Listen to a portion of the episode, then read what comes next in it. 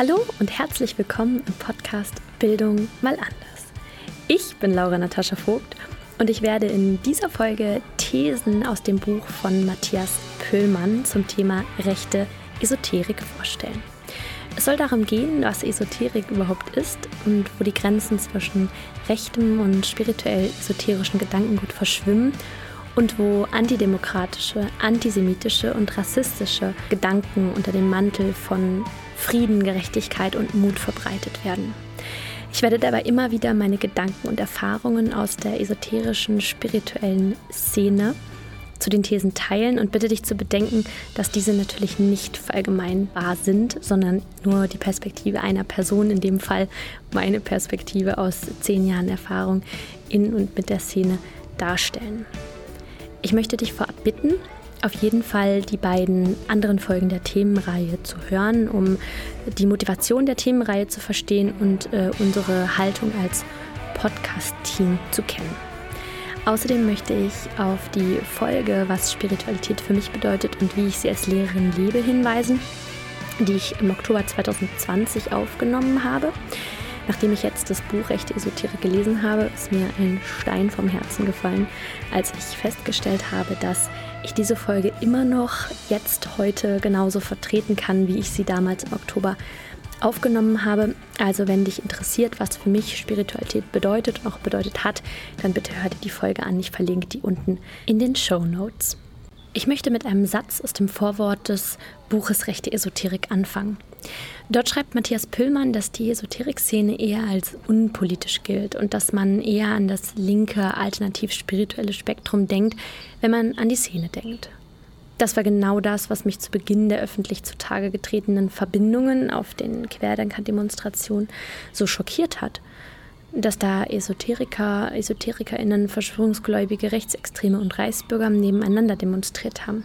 Mir persönlich war überhaupt nicht bewusst, und das sage ich jetzt ganz bewusst als jemand, die zehn Jahre sehr tief in der ähm, spirituellen Szene drin war, dass es, wie Matthias Pöhlmann schreibt, mehrere einzelne AkteurInnen und Gruppen gibt, die auf dem Weg einer alternativen Spiritualität verschwörungsideologisches und rassistisches Gedankengut verbreiten. Und das liegt an der Kodierung der Sprache. Es gibt dann halt eine Konferenz für den Frieden oder eine Konferenz zum Thema Mut. Es wird von Aufklärung und Paradigmenwechsel gesprochen, von etwas, wo man sich jetzt erstmal denkt, ja, das klingt doch gut und richtig. Und erst wenn man wirklich genauer hinschaut, wer einzelne Akteurinnen sind, wer und was hinter den einzelnen Worten steht und steckt, dann sieht man, dass da eben Akteurinnen sind, Einzelne, die Verschwörungserzählungen verbreiten, sich antisemitisch äußern und so das Vertrauen in die repräsentative Demokratie erschüttern. Und ich möchte mich hier mit der Themenreihe im Podcast und ganz speziell mit dieser Folge dem Aufruf von Herrn Püllmann anschließen, wo er sagt, dass es eine falsch verstandene Toleranz wäre, teilnahmslos zuzusehen. Es bedarf Information und Widerspruch und nachhaltiges Engagement für eine wehrhafte Demokratie. Und diese Information versuche ich hier zu liefern. Ähm, den Widerspruch möchte ich äh, laut machen und wünsche dir jetzt hier viel Spaß beim weiteren Zuhören. Ich möchte dabei noch eins deutlich machen. Wir, also Mia, Jacqueline, Vera und ich, befinden uns auf dem Weg und wir sind mitten im Lernprozess, uns selber als Menschen kritisch zu reflektieren, genauso wie als Podcast-Team. Für Mia und mich ganz speziell hat Spiritualität in der Vergangenheit im Podcast immer eine wichtige Rolle gespielt, genauso wie in unserem privaten Leben. Wie genau das jetzt weitergeht, müssen wir für uns noch herausfinden. Die Themenreihe hier soll dafür ein erster Schritt sein. Um zu verstehen, was rechte Esoterik überhaupt ist, ähm, ist es wichtig, dass äh, wir erst einmal klarstellen, was Rechtsextremismus und auch Esoterik für sich alleine überhaupt bedeuten. Und das ist gar nicht so einfach, weil für beide Begriffe gibt es keine eindeutige äh, Definition. Gerade beim Begriff Rechtsextremismus, der ja vor allem vom Verfassungsschutz geprägt ist, ähm, ist halt die Problematik, es abzugrenzen gegenüber rechtsradikal, dem rechten Milieu. Es gibt also ähm, viele verschiedene Begriffe, die natürlich auch viele verschiedene Dinge bedeuten. Ich möchte mich an dieser Stelle hier auf den Begriff Rechtsextremismus beschränken, aber natürlich dazu sagen, dass die Grenzen zwischen rechtsradikal ähm, und rechtsextrem ähm, fluide sind und dass nur weil jemand ähm, rechtsextremes Gedankengut ausspricht, er noch lange nicht ein Rechtsextremist ist. Das ist ein großer Unterschied. Trotzdem ist es wichtig, sich darüber klar zu werden, wo und vor allem was es bedeutet ähm, und was Kennzeichen von rechtsextremen Gedankengut sind. Wenn man der Bundeszentrale für politische Bildung folgt, dann ist das rechtsextreme Weltbild gekennzeichnet durch Dinge wie zum Beispiel Nationalismus, Fremdenfeindlichkeit, völkische Ideologie, Antisemitismus, eine Verfälschung geschichtlicher Ereignisse, die natürlich dann auch ähm, oft mit einer Verherrlichung des NS-Regimes und auch einer Relativierung bis dann zu einer Leugnung des Holocausts einhergeht. Und es geht um die Diffamierung und Ablehnung des demokratischen Rechtsstaats und seiner Institutionen. Nach einer Definition des Bundesverfassungsschutzes ähm, ist Rechtsextremismus aber in Deutschland nicht homogen. Also es ist auch eine sehr heterogene ähm, Szene.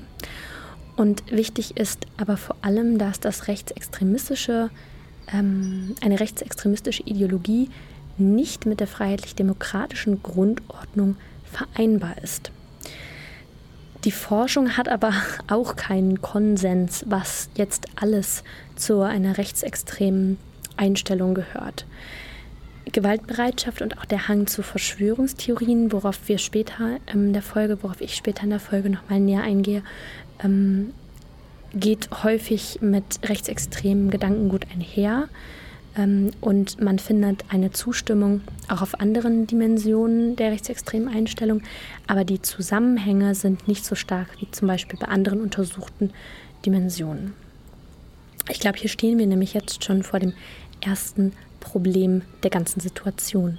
Ich glaube, wir kommen an diesem Punkt schon relativ gut überein und sagen, ja, na klar, das ist Rechtsextremismus, das verstehe ich schon und das kenne ich ja auch und das lehne ich ja auch ab. Aber das, was ich jetzt in der spirituell-esoterischen Szene finde, was mir dort begegnet, das ist nicht so.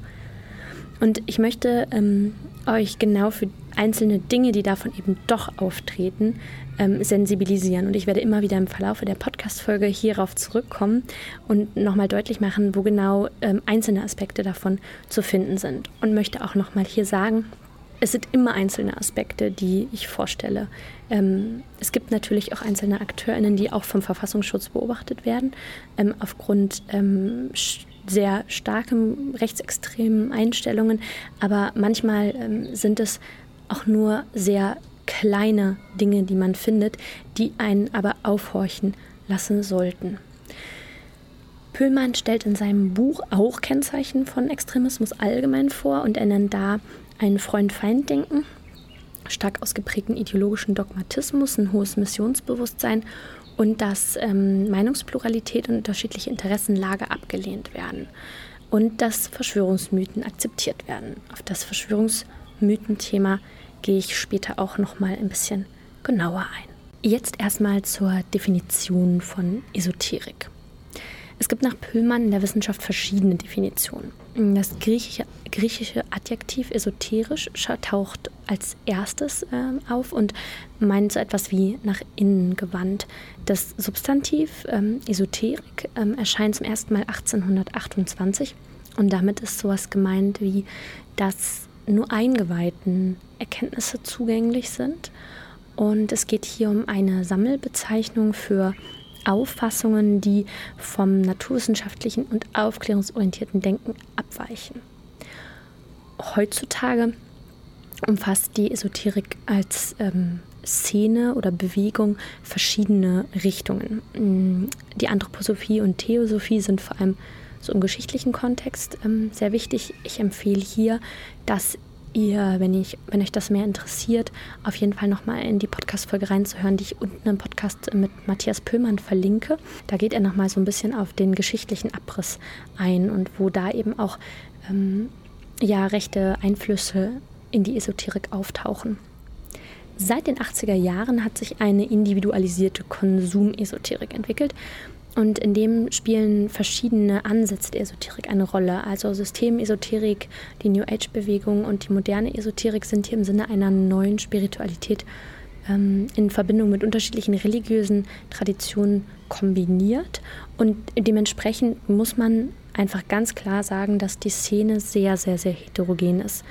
Angelehnt an die New Age-Bewegung aus den 70er Jahren in den USA zum Beispiel die auch eine sehr wichtige Rolle für die Popularität der esoterischen Szene in, in Deutschland gespielt hat, will die alternative Spiritualität ähm, gesellschaftliche Verhältnisse nicht verändern. Es geht hier eher individualistisch und entpolitisiert um das individuelle Verhalten, also die Arbeit an der eigenen Identität im Dienst der Selbstverwirklichung. Das kommt dir vielleicht ähm, bekannt vor, also sich selber zu verändern, um einen Dienst an der Welt zu machen. Und jetzt denkst du dir vielleicht auch als Zuhörerin, ja, genau darum geht es mir.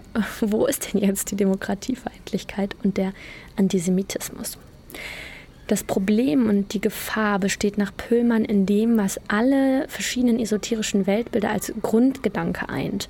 Und zwar die Suche nach einem höheren Wissen. Es geht ja meistens, das kennst du vielleicht, wenn du in Berührung gekommen bist oder selbst ähm, dich als spirituell bezeichnest, um neues Bewusstsein, Intuition, Inspiration, Channeling und übersinnliche Erkenntnis. Man versucht das rationale Denken zu erweitern und zu vertiefen durch diese Erkenntnisse. Und man versucht Antworten zu geben in den Bereichen, wo die Wissenschaft aufgrund von methodischen Grenzen ähm, keine verbindlichen Aussagen machen kann. Und eine Sache dazu jetzt von mir, von meiner Seite aus, ich finde das deswegen so problematisch, weil ich selber erlebt habe und es auch selber so gemacht habe, wenn ich nur dann wissenschaftliche Erkenntnisse und Studien zitiere, wenn sie in mein Weltbild passen und ich mich und meine Meinung dadurch bestätigen kann, dann akzeptiere ich die Wissenschaft nicht.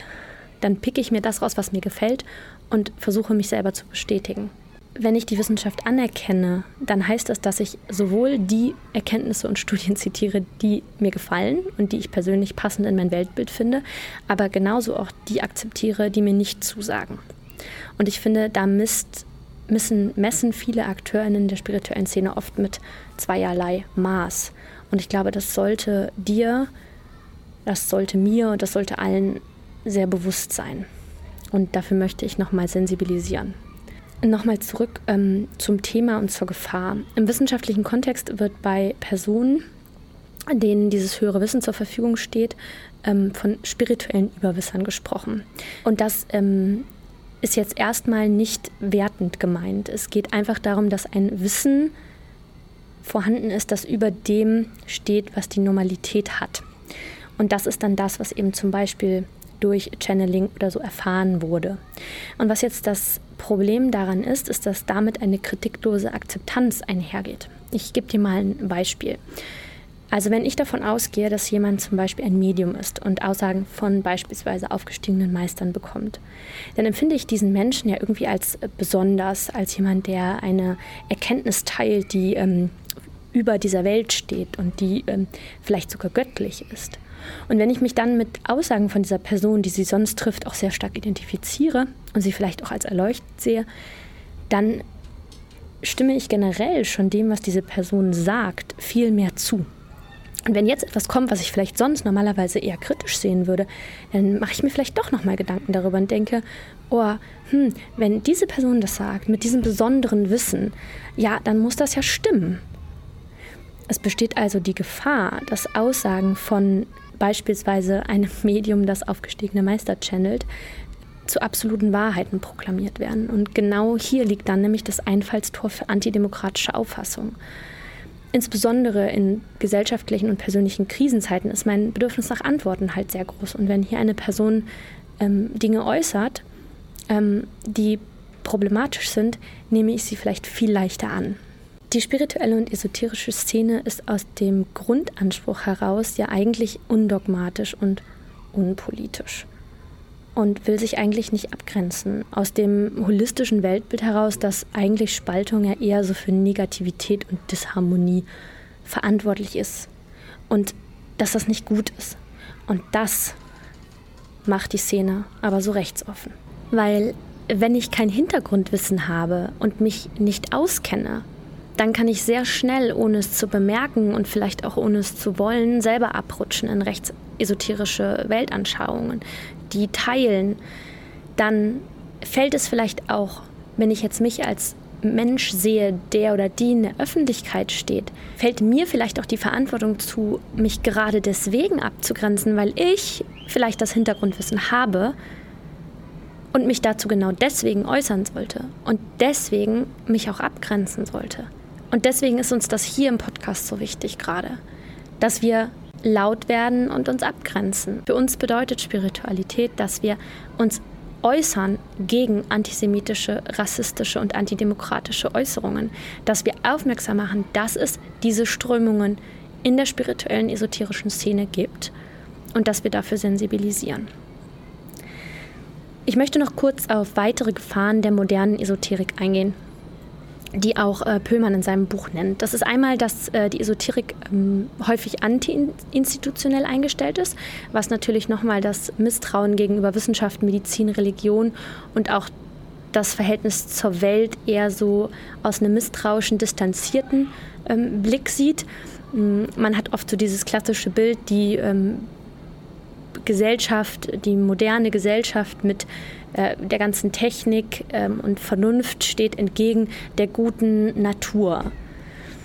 Außerdem gibt es eine weitere Gefahr und das ist, dass oft Antworten gesucht und auch gefunden werden auf die Frage nach dem tieferen Sinn des Weltgeschehens. Und das ist sehr gefährlich. Das ist jetzt meine Anmerkung dazu, weil kombiniert mit dem Überwissen und der kritiklosen Akzeptanz, ähm, weil man ja denkt, dass es dort ähm, oder glaubt, dass es dort um Kontakt zu Göttlichem gibt, geht, nimmt man diese Antworten an nach dem tieferen Sinn und hinterfragt dann eben nicht mehr, ob es sich dabei jetzt um Verschwörungsideologien handelt oder um Antisemitismus ähm, oder ob das eine demokratische Vorstellung des Weltgeschehens ist. Außerdem gibt es oft eine Offenheit gegenüber parawissenschaftlichen und angeblich unterdrückten geheimen Deutungen der Wirklichkeit, wo wir nochmal so die Offenheit gegenüber Verschwörungsmythen natürlich mit drin haben. Und man hat oft ähm, ja, dieses Erwachen auf der einen Seite, was ja oft als so ein großes spirituelles Ziel auch verfolgt wird. Und als ähm, Resultat vom Nichterwachen gilt dann aber oft eher so das Dunkle, das Böse, das Bedrohliche. Und dadurch hat man eine sehr starke Dualität. Und da kann dann natürlich das, was ich eben gesagt habe, bei dem Freund-Feind-Denken sehr stark äh, daran anknüpfen. Und die Akzeptanz von Verschwörungsmythen, die ich eben auch bei einem Kennzeichen von Extremismus genannt habe, lässt sich hier natürlich auch anknüpfen. Also es gibt hier schon ein paar Überschneidungen, wie du merkst. So, jetzt nachdem klar ist, was die Esoterik allgemein ist und wo ich auch schon ein bisschen auf die Gefahrenpotenziale ähm, eingegangen bin, möchte ich nochmal tiefer an das Thema rechte Esoterik einsteigen.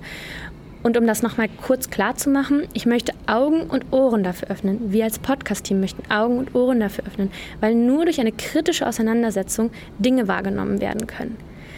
Rechte Esoterik ist nach Pöhlmann, und ich zitiere jetzt, die Übereinstimmung esoterischer Deutungen mit antidemokratischen, rechtsaußen dominierten Auffassungen, die Autoren, Initiativen und Netzwerke verbreiten, deren Repräsentanten im rechten politischen Milieu angesiedelt sind. Vorläufer der rechten Esoterik war dabei die völkische Esoterik, in der völkischen Bewegung im Übergang so 19. bis 20. Jahrhundert. Und da ähm, hat diese Bewegung Antisemitismus, Antislawismus, Antiromanismus und Antiurbanismus vereint. Und es ging um eine Ablehnung des Internationalismus und so nach den verschütteten, die Suche nach den verschütteten Wesensmerkmalen des Deutschen. Dazu zählt sowas wie germanische Religion, die arischen Wurzeln. Und auch da war schon ein wichtiges Thema die Rückkehr zur Natur. Auch diese Bewegung, diese völkische Esoterik war schon inspiriert von der Freikörperkultur, der Naturheilkunde, dem Verzicht auf Suchtmittel, dem Naturschutz. Also die Bewegung hat das aufgegriffen, diese Aspekte, und hat dann darauf aufbauend ein rassehygienisches Siedlungskonzept entwickelt und zum Ziel gehabt, einen neuen Menschen zu schaffen. Also ihr merkt, so jetzt kommt mein Kommentar dazu, ähm, dass wir dieses Stereotyp vom Nazi ähm, als Glatzkopf mit Springerstiefel und Hakenkreuz hinterfragen müssen. Ähm, Auch die neue Rechte hat das Thema Naturschutz und auch Landnahme entdeckt. Das hört man vielleicht immer von Siedlungsprojekten, ähm, auch viel im ostdeutschen Raum. Die bekannteste Bewegung aktuell ist die Anastasia-Bewegung. Und auch da gibt es nochmal ähm, mehr dazu in einer anderen Podcast-Folge noch mit Jacqueline, wo wir nochmal auf die Überschneidungen von Rechtsextremismus und auch der äh, Freilerner-Szene eingehen. Matthias Pöllmann schreibt dazu in seinem Buch, sie sehen aus wie alternative Aussteiger, sind in regionalen Bio- und Ökoproduktnetzwerken aktiv, üben alte und oft seltene Handwerker aus. Wichtig vielleicht nochmal hier von mir. Ich will hier auch keine neuen Stereotype schaffen. Ähm, ich selber bin ja, der übelste e- Öko. Ich ähm, gehe im Bioladen einkaufen in Berlin. Für mich ist Naturschutz auch ein riesen wichtiges Thema, ähm, etc. pp. Ich möchte nur, dass wir genauer hinschauen und dass wir Dinge, wo wir vielleicht erstmal denken, die sind eigentlich unvereinbar mit Rechtsextremismus. Für mich war sowas wie Naturschutz und im Bioladen einkaufen immer unvereinbar mit ähm, nationalsozialistischen, rechtsextremen Gedankengut. Aber das ist nicht so. Und das ist ganz wichtig, da hinzuschauen. Die Frage ist jetzt aber ja, wo müssen wir denn überhaupt hinschauen? Also wo liegen jetzt genau die Überschneidungen? Eine Untersuchung von der Sozialwissenschaftlerin Nora Feine-Pösel, die Herr Püllmann auch in seinem Buch vorstellt, zeigt Gemeinsamkeiten zwischen rechten Ideologien, Alternativmedizin, Verschwörungstheorien und Esoterik und kommt auf drei Gemeinsamkeiten. Und das ist einmal die Abgrenzung von wissenschaftlichen Methoden und Erkenntnissen, das zweite ist die Komplexitätsreduktion und die Konstruktion eines Gut-Böse-Dualismus. Und was ich dabei ganz interessant finde, ist, dass die Verschwörungsideologien immer wieder auftauchen. Also die sind die Brücke zwischen Alternativmedizin, Esoterik und rechten Ideologien. Ähm, in der Studie selber ähm, erwähnt Frau Pösel aber auch nochmal, dass ja, alternative Heilmethoden können der Einstieg sein in esoterische Weltanschauungen auch verschwörungstheoretische Erklärungsmodelle. Aber natürlich sind nicht alle Menschen, die Alternativmedizin nutzen, generell offen für rechte Ideologien und Verschwörungstheorien. Aber es gibt eben eine signifikante Überschneidungsmenge. Lustiger oder auch traurigerweise war es bei meiner eigenen Familie auch genau dieser Einstieg in die spirituell-esoterische Szene durch Alternativmedizin. Ich habe gerade schon mal gesagt, es ist interessant, dass die Verschwörungsideologien immer wieder auftauchen. Und nicht nur in dieser Studie, sondern im ganzen Buch von Herrn Pillmann tauchen die in ganz verschiedenen Untersuchungen ähm, immer wieder auf. Auch zum Beispiel in Untersuchungen von Nokun und Lamberti. Ähm, die haben auch ein Buch geschrieben, was es auch auf Spotify ähm, zu hören gibt. Das werde ich auch verlinken und hier unter der Folge. Das ist aber nicht ganz einfach zu hören, wenn man äh, sich als sehr spirituell bezeichnet, weil es sehr viele Themen aufgreift und ja, nicht so einfach äh, zu hören ist, ohne dass man sich als spiritueller Mensch angegriffen fühlt davon. Trotzdem ist es unglaublich ähm, informationsdicht und interessant. Also, nochmal auf den gemeinsamen Nenner zu kommen. Es gibt also Überschneidungen und Gefahren. Ähm, und da spielen die Verschwörungsideologien eine sehr große Rolle, weil der gemeinsame Nenner von Reichsbürgern und Esoterikern sind Verschwörungsmythen. Vielleicht fragst du dich jetzt aber erstmal, okay, was ist denn aber so schlimm an Verschwörungsmythen? Ähm, jeder kann ja eigentlich glauben, woran er möchte oder sie möchte. Ähm, das Problem ist, und jetzt verweise ich auf die Untersuchungen von Nukun und Lamberti, dass Verschwörungsideologien ein sehr geschlossenes Denk- und Weltdeutungssystem zeigen. Äh, das ist stark von Misstrauen geprägt, quasi religiös und hat auch so versektete Muster ich habe eben schon mal, bin eben schon mal der, bei der anderen Studie auf dieses Thema Komplexitätsreduktion eingegangen. Das findet sich hier in der Studie, in der Untersuchung auch wieder. Es ist also der Ausdruck einer Sehnsucht nach einfachen Antworten und dem Wunsch danach, dass man die Risiken einschränkt. Also man lehnt den Zufall ab. Ähm, es geht da um Kontingenzbewältigung, dass man die Fähigkeit hat, mit den Ungewissheiten des Lebens irgendwie umzugehen. Außerdem Stichwort Überwisser, da gehe ich gleich auch noch mal näher drauf ein gibt es oft so ein elitäres Selbstverständnis, dass sich äh, bestimmte Menschen, Massen gegenüber ähm, den Nichtwissenden und den Gro der großen Masse abgrenzen wollen. Das habe ich eben auch schon mal gesagt mit dem Dualismus, taucht hier also auch wieder auf. Und es gibt ein tiefes Misstrauen gegenüber Wissenschaft, Politik, Medien und Religion. Und jetzt komme ich wieder auf die dualistische Weltsicht. Ähm, man hat hier auch oft so Sündenbock-Theorien. Also man kann die, die Schuldigen von irgendeinem Unglück ganz, ganz klar benennen.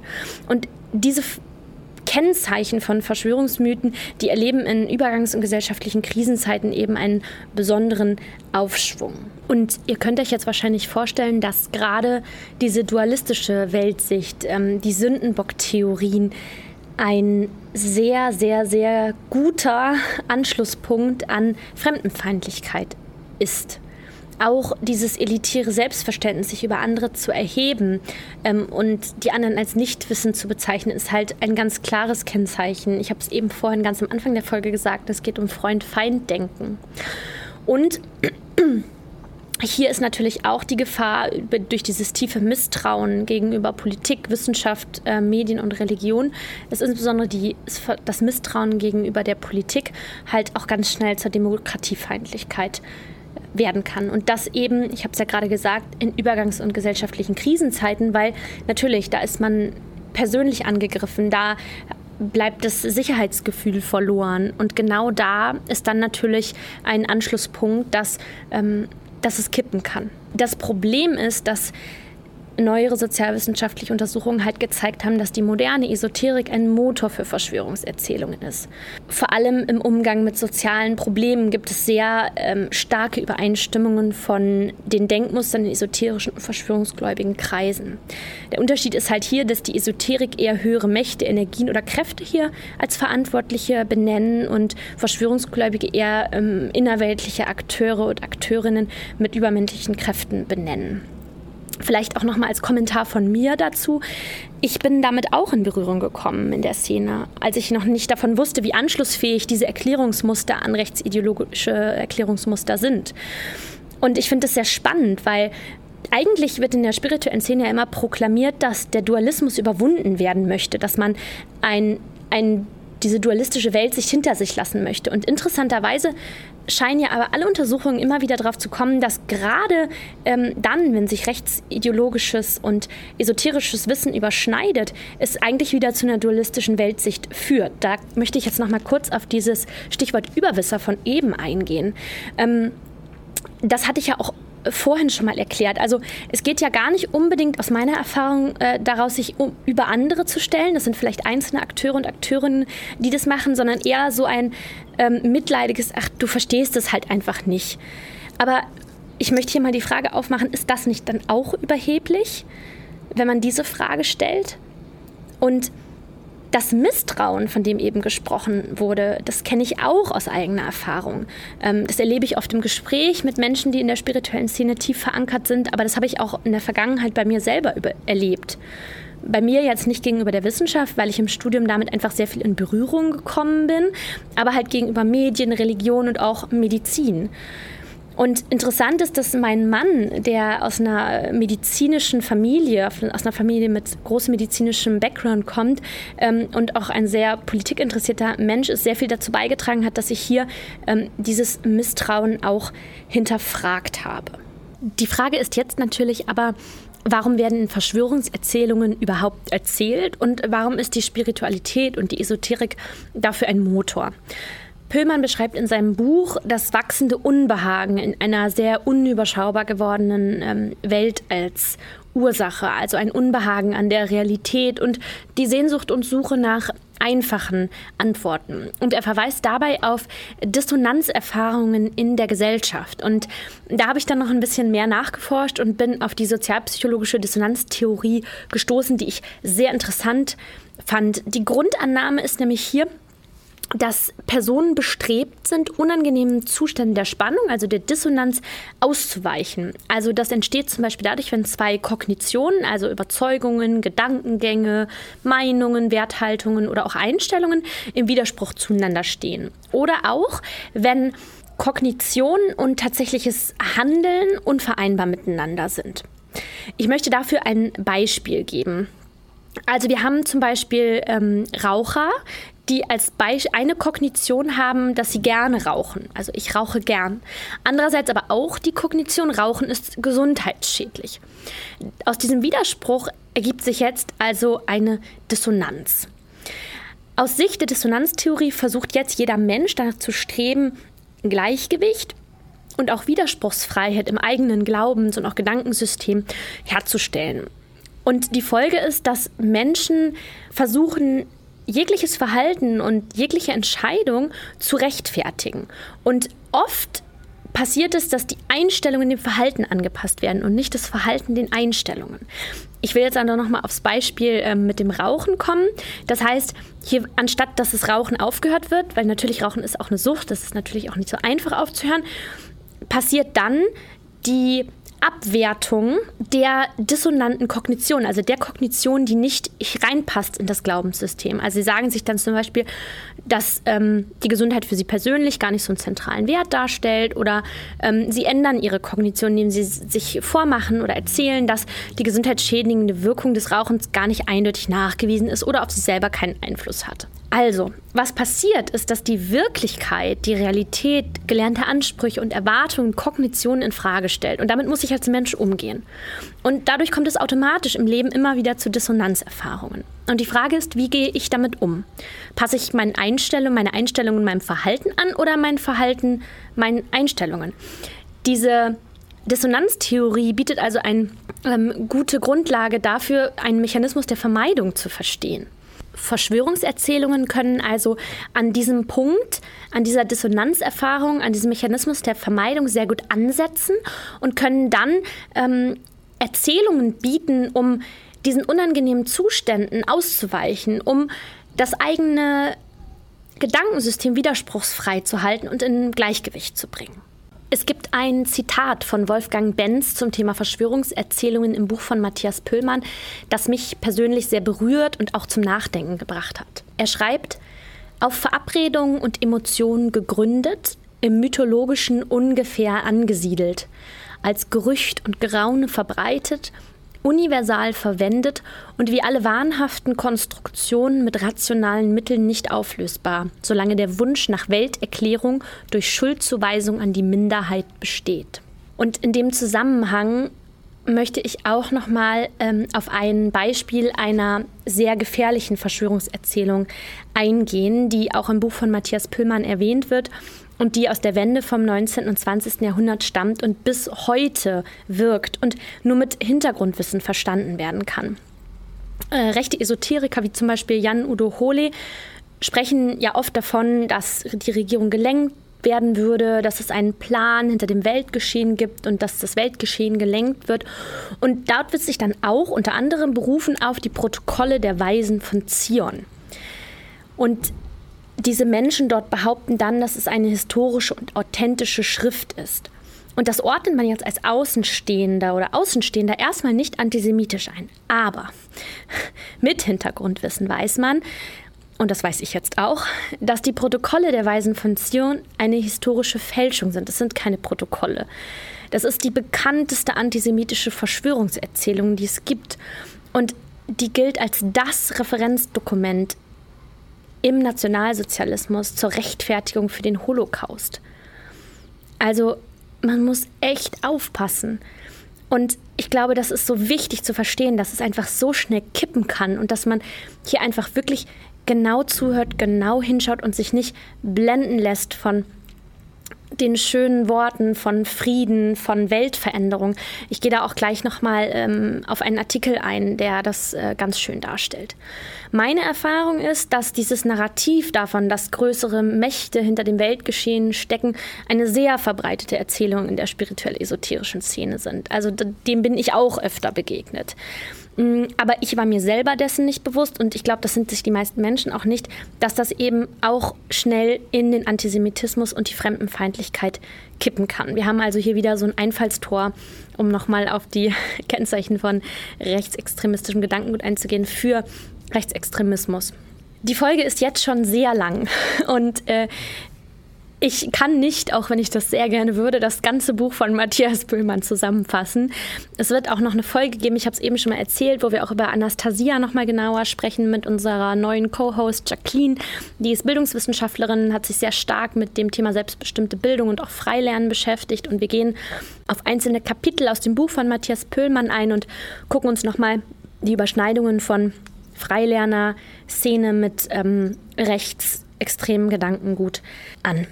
Also jetzt nach über einer halben Stunde eine Kurzzusammenfassung. Wir haben festgestellt, es gibt einen gemeinsamen weltanschaulichen Hintergrund. Ich habe einige Überschneidungen genannt in den letzten Minuten, die Berufung auf ein höheres Wissen, wissenschaftlich rationale Erkenntnisse ähm, sind dem scheinbar unterlegen. Es gibt ein großes Misstrauen gegen wissenschaftlicher Medizin, gesellschaftlichen Institutionen, Politik. Es werden Verschwörungsmythen erzählt. Diese Gemeinsamkeiten, vor allem wenn dann auch noch sowas wie Naturschutz, der Wunsch nach einer gerechteren Welt, der Wunsch nach Frieden hinzukommt, führt zu personellen Vernetzungen zwischen der rechten und der spirituellen Szene und dann auch zu fehlender Abgrenzungsbereitschaft gegenüber extremen und antidemokratischen Einstellungen, weil man sich ja eben mit manchen Dingen, die diese Person auch sagt, identifizieren und dort auch zustimmen kann. Und das war auch unser Problem im Podcast, dass wir manchen Aussagen zustimmen konnten und deswegen die fehlende Abgrenzungsbereitschaft hatten, bis wir uns tiefer mit dem Thema beschäftigt haben. Ich hatte eben schon angedeutet, dass ich nochmal auf einen ähm, Artikel äh, aufmerksam machen möchte in dem Zusammenhang. Es geht um einen Artikel von Ronald Engert, den, auf den bin ich selber aufmerksam geworden durch eine Podcast-Folge mit Veit Lindau zum Thema Verführbarkeit der spirituellen Szene. Ich habe das auch nochmal, das Interview und auch den Artikel unten in den Shownotes verlinkt.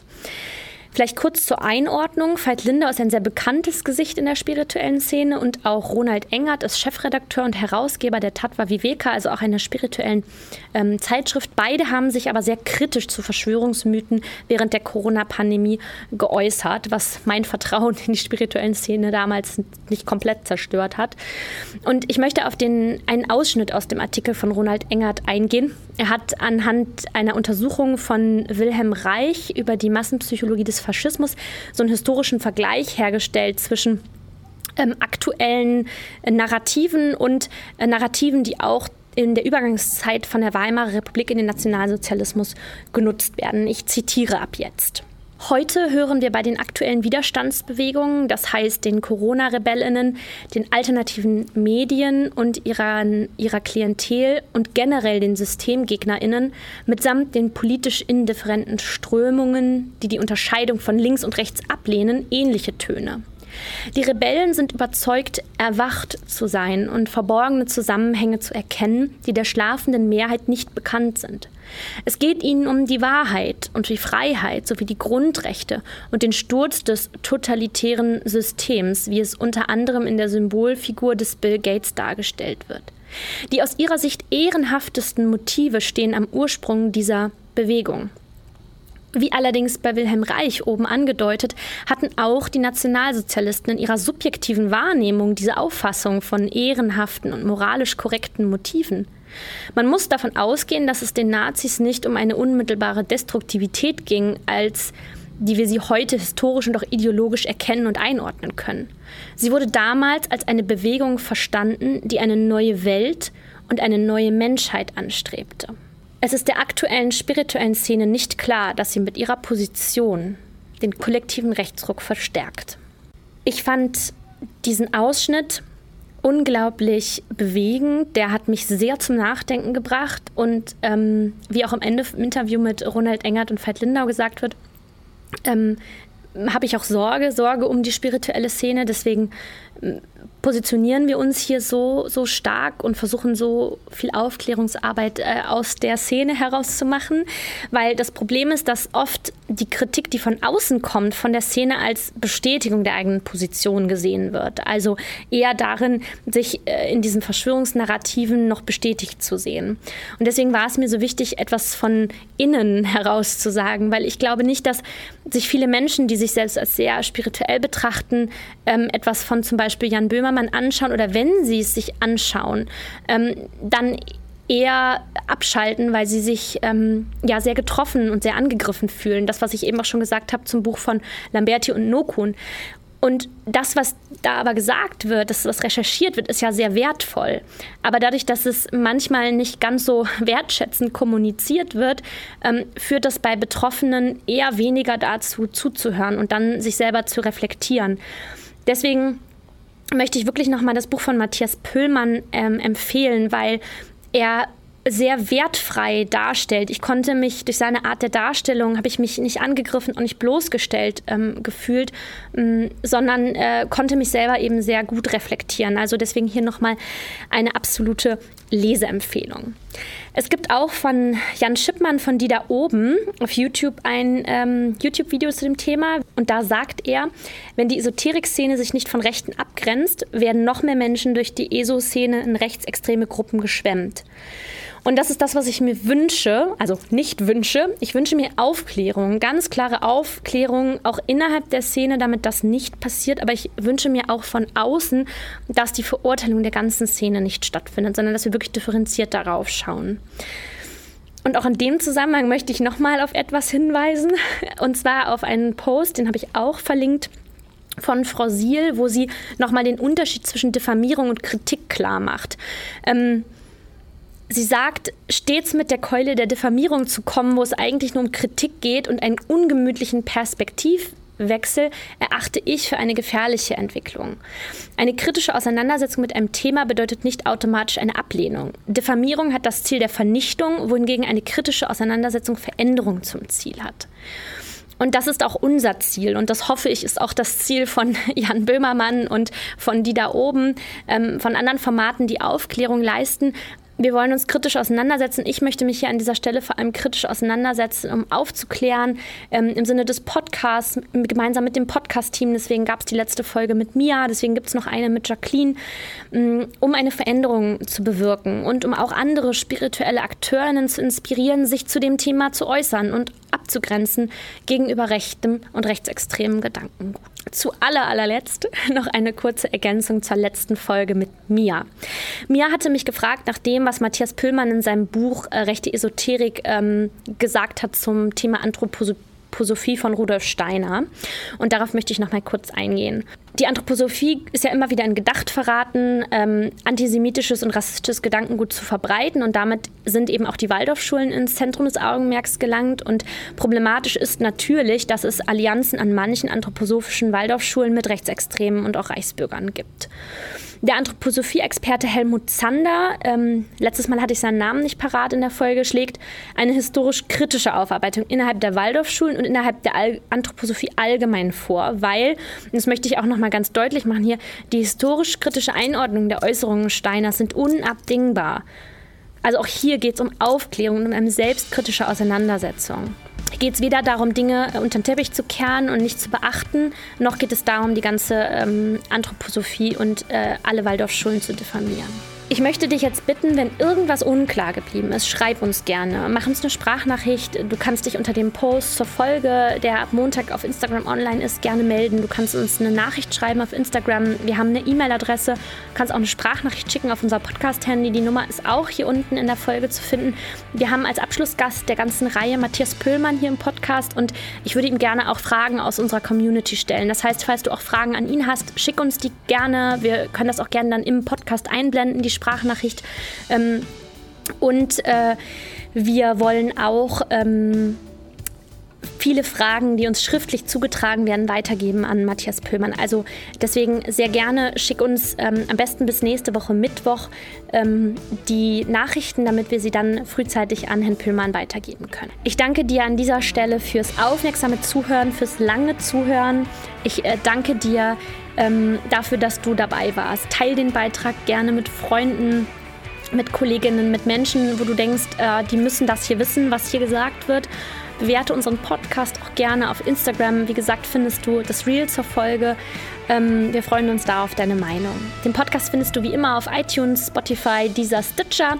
Du hörst ja gerade auch schon rein, kannst ihn aber natürlich auf allen anderen Plattformen auch weiterempfehlen gemeinsam in Verbundenheit einen Unterschied machen. Deine Laura.